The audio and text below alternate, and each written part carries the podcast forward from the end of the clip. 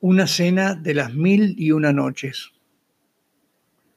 Este episodio ocurrió hace unos cuantos años, durante una visita rutinaria a los Emiratos Árabes, junto al veterinario inglés David Taylor, un muy querido amigo ya fallecido. Estábamos ambos trabajando para un sheikh en un gran parque safari de su propiedad, ubicado en el oasis de Alain, en el Emirato de Abu Dhabi. Nuestra función consistía en visitar dicho parque zoológico, situado en un oasis en pleno desierto, y cerciorarnos de que los veterinarios residentes, colocados por la compañía inglesa que representábamos David y yo, estaban haciendo correctamente su labor. Nuestra estadía no duraba más de una semana y se repetía cada año. Durante esos días nos hospedábamos en Alain Hilton, también propiedad del Sheikh, y que él solo usaba para alojar a sus invitados. La estadía en dicho hotel, cinco estrellas, era por lo demás tediosa, porque por seguridad no nos dejaban salir a recorrer las calles de la pequeña ciudad, y además casi siempre éramos los únicos clientes en todo el establecimiento. A excepción de algunos días, cuando aparecían muy fugazmente unas bellas muchachas que habían sido contratadas en Londres o París para alegrar las noches del sheikh y sus amigos. Obviamente, para nosotros un fruto prohibido. Así que nos aburríamos soberanamente y deseábamos que llegase pronto las cinco de la mañana, cuando nos pasaban a buscar para ir a trabajar en el parque, hasta las once y media al llegar al parque, durante una hora, nos íbamos a las dunas cercanas para ver amanecer en el desierto, un espectáculo único. Luego a trabajar y a las 11.30 vuelta al hotel para almorzar y dormir la siesta. Y de tarde trabajábamos de cinco y media hasta las 8 para evitar los grandes calores. De radio o televisión nada, porque era todo en árabe.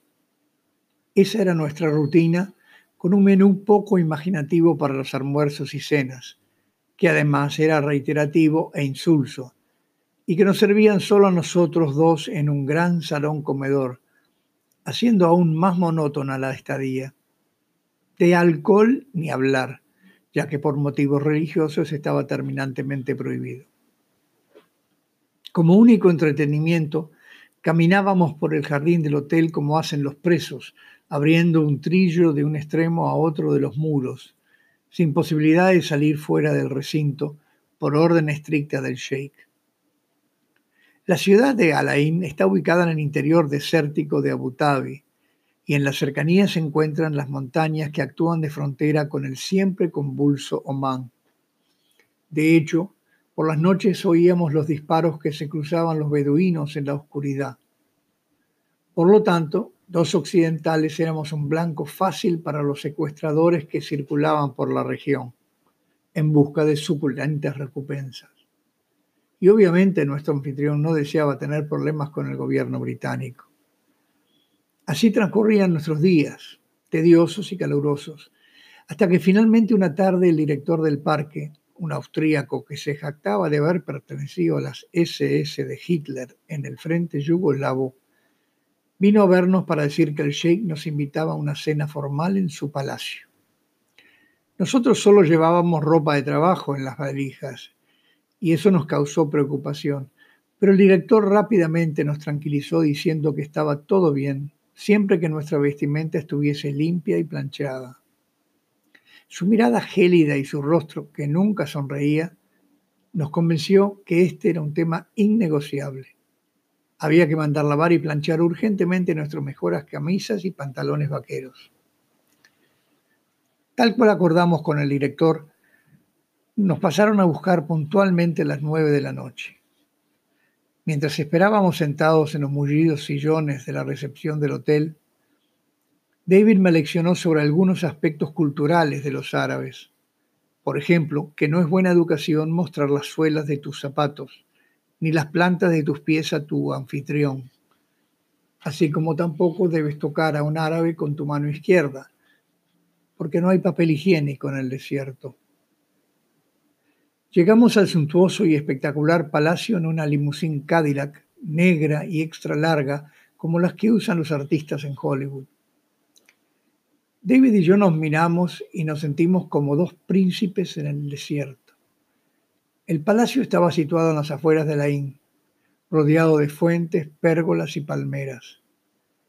En la puerta nos recibió un joven secretario del sheikh, que gentilmente nos guió hacia un gran salón, con muchos espejos, lámparas y candelabros de cristal. Allí comenzaron nuestras sorpresas, al ver que no había mesas ni sillas, pero sí en cambio una enorme alfombra persa sobre la cual estaban sentados, con las piernas cruzadas, el sheikh y los varones miembros de su familia. Nos acercamos al dueño de casa y éste nos saludó muy ceremoniosamente, indicando que nos sentáramos frente a él. Eso era todo un honor para dos extranjeros. Yo recordé la advertencia de mi amigo David y me hinqué, poniendo mis rodillas por delante. Una posición muy incómoda, por cierto, pero quería ofrecer mis respetos a las costumbres locales. David, un viajero más experimentado, se sentó con sus piernas cruzadas, igual que el sheikh, y sonrió a los presentes. Allí en el salón comedor éramos todos hombres, no había ni una mujer visible. Los árabes nos observaban con miradas profundas y oscuras. Nadie sonreía, aquello era cosa seria. Hablamos de banalidades, de costumbres, de viaje nuestro desde Londres, del pésimo clima inglés, en claro contraste con el de los Emiratos, de cómo habíamos encontrado al parque, del estado general de los animales y de nuevas adquisiciones que habían llegado desde que nosotros habíamos estado allí la última vez. En este punto, nuestro anfitrión, dirigiéndose a mi amigo David, le comentó que las autoridades y personalidades extranjeras que le visitaban, para quedar bien con él, siempre le obsequiaban animales exóticos, sin saber que a él, como buen beduino, solo le interesaban los halcones, los caballos y los camellos, en ese orden, y que luego venían las mujeres. Todos los árabes rieron a carcajadas y asintieron con sus cabezas, mientras nosotros sonreíamos por cumplido. De esta forma, con esos obsequios no deseados, el sheik iba poblando su enorme parque zoológico de 350 hectáreas, ubicado en medio del desierto. Lo más increíble de aquel zoo era sin duda la pajarera para criar jubaras, un pájaro marrón de tamaño de una gallineta que los beduinos usan para entrenar a sus halcones en la caza.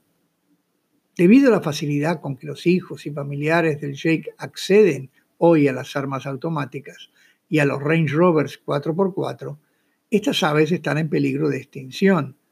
Y por eso nuestro anfitrión mandó construir una gigantesca jaula para asegurar su reproducción. Un recinto del tamaño de la estación central de ferrocarriles en nuestro país, con un ancho de 200 metros y un largo de medio kilómetro. Allí dentro se albergaban seis jubaras. Otras dos obras faraónicas dentro del zoológico eran una fantástica instalación para grandes primates y el acuario, ambas del tamaño de un estadio cerrado para baloncesto, con aire acondicionado y plantas individuales de procesamiento de aguas, una para el riego de la floresta interior y otra para los estanques del acuario. Todo un increíble despropósito que solo te puedes permitir cuando eres dueño y señor de decenas de pozos de petróleo. La conversación se hizo más amena cuando dos jóvenes, que intuí eran sirvientes, porque lucían atuendos típicos pero más sencillos que los demás, irrumpieron en el salón trayendo grandes bandejas de plata reluciente, con variedades de frutos secos, yogur y jugos de frutas. Todos degustamos esas delicias con fruición y esperamos en silencio la llegada de la cena. Finalmente, el dueño de casa con un gesto muy ceremonial y majestuoso de su mano derecha, ordenó la traída del plato principal, que consistía en un cordero asado, de cuerpo entero, con cabeza, dientes y ojos incluidos. Yo pensé que lo mostrarían y luego se lo llevarían para trocearlo en porciones individuales, pero para nuestra sorpresa, lo depositaron sobre la alfombra y se retiraron. El sheik nos miró sonriente y nos indicó que nos sirviéramos primero. Otro gran honor. David, como era el mayor de los dos y además conocedor de las costumbres del cercano oriente, estiró su brazo y eligió primero una jugosa parte del costillar, que debía arrancar con sus dedos, ya que no había cuchillos, ni tenedores, ni cucharas, ni platos. Pero entonces sucedió lo inesperado. El sheik hizo un gesto amistoso y sonriendo sacó un ojo del cráneo del cordero y se lo ofreció gentilmente a mi amigo. Luego, siempre sonriente, procedió a hacer lo mismo con el otro ojo y me lo entregó a mí. Yo miré a David y tragué saliva. No había escapatoria y la mirada de mi amigo me indicaba que debíamos acceder a ese ofrecimiento y además demostrar que nos gustaba. Así que haciendo de tripas corazón, introduje la bolita brillosa en mi boca y opté por tragarla entera, simulando que la mordía. Desconozco si el sheikh se apercibió del engaño, pero yo no tenía el valor necesario para mordisquear aquella esfera viscosa y resbaladiza que se deslizaba juguetona dentro de mi boca. El resto del banquete fue un festival de manos ansiosas que se introducían en el cuerpo del cordero y lo despedazaban, para luego engullirlo con avidez, sin importarles qué órgano comían, haciendo todos los invitados gestos de enorme placer y erutando ruidosamente para demostrar satisfacción ante el generoso banquete ofrecido por el sheikh. Nosotros, por supuesto, hicimos lo mismo para no enfadar al poderoso dueño de casa, limpiándonos luego las manos grasientas sobre la hermosa alfombra roja al mejor estilo beduino. Aquella noche memorable, ya de vuelta en mi habitación del hotel, con el estómago revuelto y asqueado por el recuerdo de alguna de las partes del cordero que tuve que degustar, sufrí fuertes retorcijones de barriga, arcadas y hasta creo que vomité un par de veces. Pero confieso que nunca se lo dije a mi amigo David.